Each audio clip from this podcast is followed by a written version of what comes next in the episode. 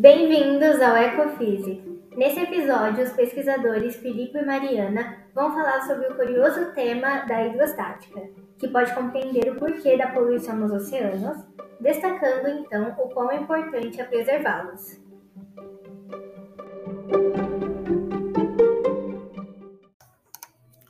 Olá, tudo bem? Eu sou Filipe e eu irei falar um pouco do estudo dos líquidos e dos gases em repouso.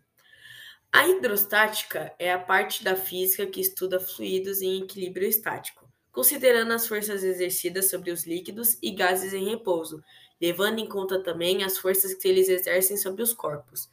Diferentemente do que ocorre com as substâncias do estado sólido, nos estados líquido e gasoso, a molécula possui mais mobilidade, o que resulta na sua fluidez isso faz com que os fluidos mudem de forma e se adaptem mesmo ao ser submetidos a pequenas forças.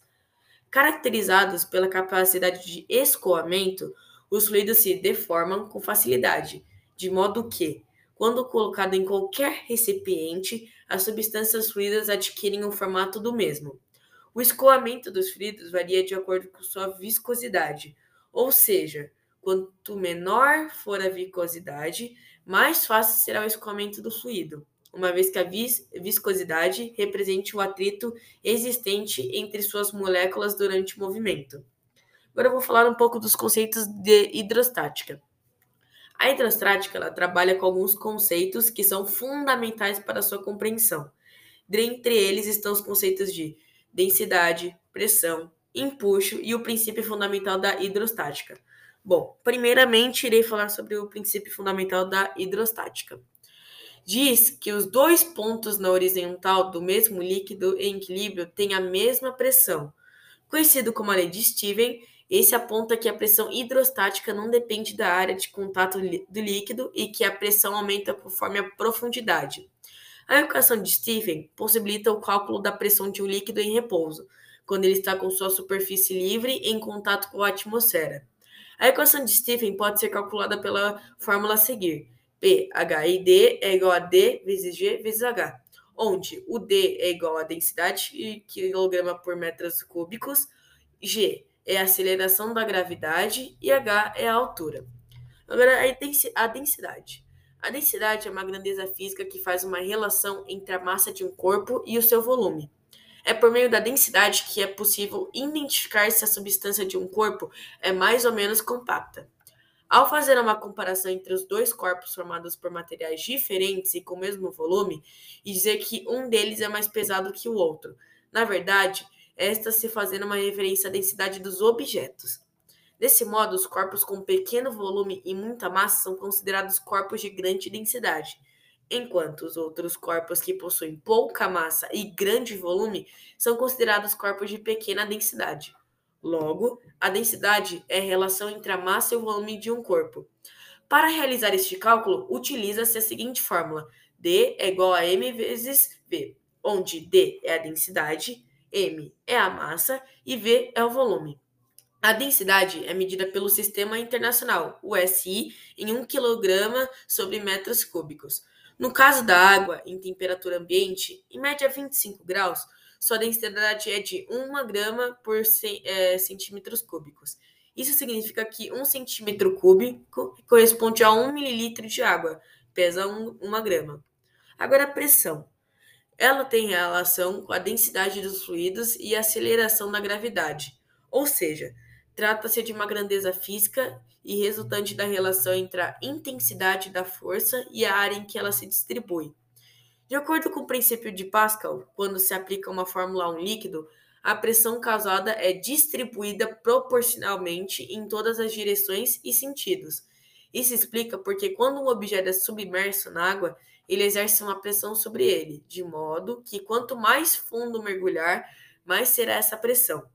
No SI, a unidade de pressão é o Pascal, o Pá no caso, nome adotado para N sobre M ao quadrado. A pressão pode ser calculada pela seguinte fórmula: P é igual a D vezes H vezes G, onde P é a pressão hidrostática, D é a densidade do líquido, H a altura do líquido no recipiente e G é a aceleração da gravidade. Agora o empuxo. Ele é uma força que o fluido exerce sobre determinado corpo em sentido oposto, à força do peso. Trata-se de uma grandeza vetorial que possui direção, módulo e sentido. O empuxo é a força hidrostática que atua sobre um corpo imerso total ou parcialmente em fluido. Ele é explicado pelo princípio de Arquimedes, que diz que todo corpo imerso em fluido e em equilíbrio fica sob a ação de uma força vertical. A força vertical tem sentido oposto e tem intensidade igual à do peso do fluido que é ocupado pelo corpo. Esse fenômeno físico explica por que a pessoa tem a impressão de que seu corpo é mais leve quando está dentro da água. É possível calcular o empuxo através da seguinte fórmula: E é igual a dF vezes VFD vezes G, onde E é a força do empuxo, dF é a densidade do fluido, VFD é o volume do fluido e G a aceleração da gravidade. Os motivos que levam um objeto a flutuar ou afundar na água era uma dúvida comum entre os integrantes desse grupo. Essa ideia surgiu porque alguns de nós assistimos um programa de televisão onde os objetos são testados e pergunta-se para os participantes se eles acham que determinado objeto flutua ou boia. A nossa dúvida é o motivo que leva alguns objetos a flutuarem na água e outros não.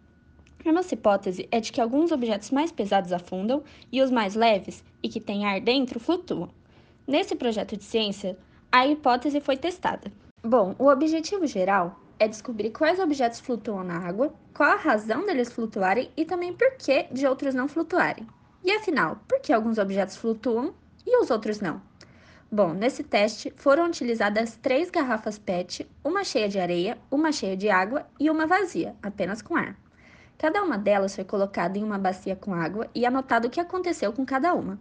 Durante o nosso experimento, observamos que a garrafa com areia afundou, a garrafa com ar flutuou e a garrafa com água, observamos que metade dela afundou e metade flutuou. Com as observações das garrafas com água e da garrafa com ar, parecia que a nossa hipótese sobre objetos pesados afundarem e objetos leves boiarem estava certa. Porém, o resultado observado da garrafa com água ficou um pouco confusa. Por isso, resolvemos fazer pesquisas em sites da internet para descobrir uma explicação para nossa observação. Os objetos que flutuam, como a garrafa com ar, têm densidade menor do que a da água. Já objetos que afundam, como a garrafa com areia, têm densidade maior do que a da água. Se o objeto fica em equilíbrio no interior do líquido, como o caso da nossa garrafa com água, é porque o objeto tem a mesma densidade da água. Ou seja, ele nem afunda e nem boia, se mantendo em equilíbrio. Entendemos que os objetos mais densos têm uma maior massa em um determinado volume, ou seja, têm uma quantidade maior daquele objeto em um determinado espaço.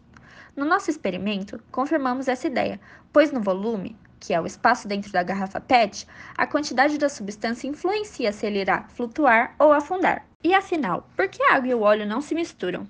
Bom, todo mundo já está careca de saber que a água e o óleo não se misturam. Contudo, nem todos sabem o motivo dessas duas substâncias não combinarem quando colocadas em um recipiente. De acordo com Melissa Blevins, além das duas substâncias serem compostas por elementos diferentes, elas possuem densidades, estruturas e até mesmo polaridades distintas, e tudo isso contribui para a sua falta de entendimento. Bom, segundo Melissa, as moléculas de água, como você deve se recordar das aulas de química, são compostas por dois átomos de hidrogênio com carga positiva e um átomo de oxigênio com carga negativa. Por conta dessas características, essas moléculas são conhecidas como polares e os polos negativos de cada uma delas são atraídos pelos polos positivos de outras, se unindo fortemente por meio das ligações de hidrogênio. No caso do óleo, as ligações entre as moléculas dos ácidos graxos que formam a substância são menos fortes do que as moléculas que ligam as de H2O, o que faz o óleo ser menos denso do que a água. Além disso, as moléculas do óleo são apolares, o que significa que elas são desprovidas de carga positiva ou negativa, e, portanto, não são atraídas pelas moléculas polares, como as da água. Como se fosse pouco, além dessas moléculas que formam óleo não serem atraídas pelo H2O, essa substância ainda é hidrofóbica, ou seja, ela repele água. Assim, mais do que não se mesclarem com o líquido, as moléculas de óleo se unem e flutuam alegremente sobre ele. No entanto, embora a água e o óleo não se misturarem naturalmente, as duas substâncias podem ser forçadas a cooperarem uma com a outra.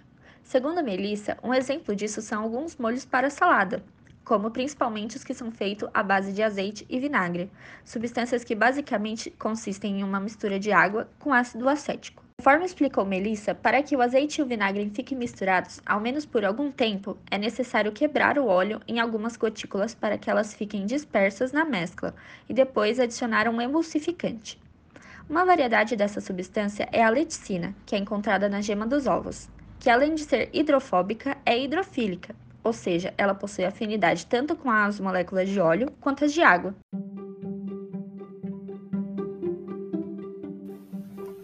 Este tema é realmente maravilhoso, né, Estela? De fato, estou impressionada. Contudo, infelizmente, nós temos que ir. Até o próximo episódio e obrigada por assistir!